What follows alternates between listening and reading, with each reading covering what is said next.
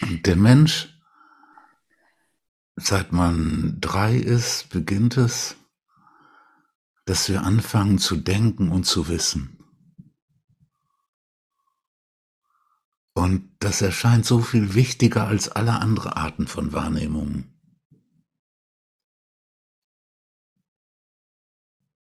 Die Menschheit war in einem Rauschzustand, als sie zum ersten Mal im Frühjahr Körner in den Boden getan hat und im Sommer wirklich Getreidekörner an den Halmen waren, die man essen konnten. Dieses Machtgefühl über Hunger und über die Natur ist ein Rauschzustand. Und der Gedanke war, wir haben es gewusst. Wir wissen. Der Rauschzustand von einer vorher unvorstellbaren Macht und gewachsenen Unabhängigkeit von diesem furchtbaren Hunger, bei dem liebe Menschen gestorben sind und nichts zu essen hatten. Jetzt plötzlich, verstehst du, ist kein Wunder, dass Wissen so wichtig wird und dann das Nichtwissen ein existenziell bedroht.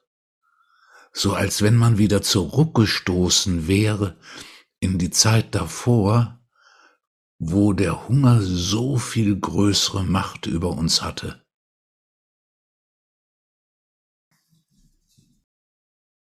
Aber wir wissen jetzt,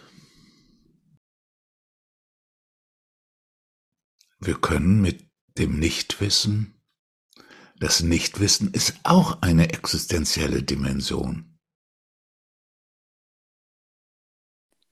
Nicht weil wir dumm sind, sondern weil wir so schlau sind, dass wir inzwischen Fragen entdecken, deren Antwort wir wegen der Begrenztheit unseres Geistes nicht finden können.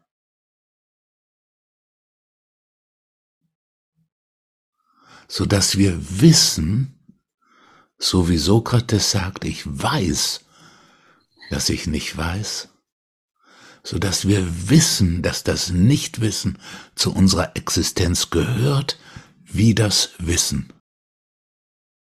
Und der große Teil der Menschheit will das nicht akzeptieren.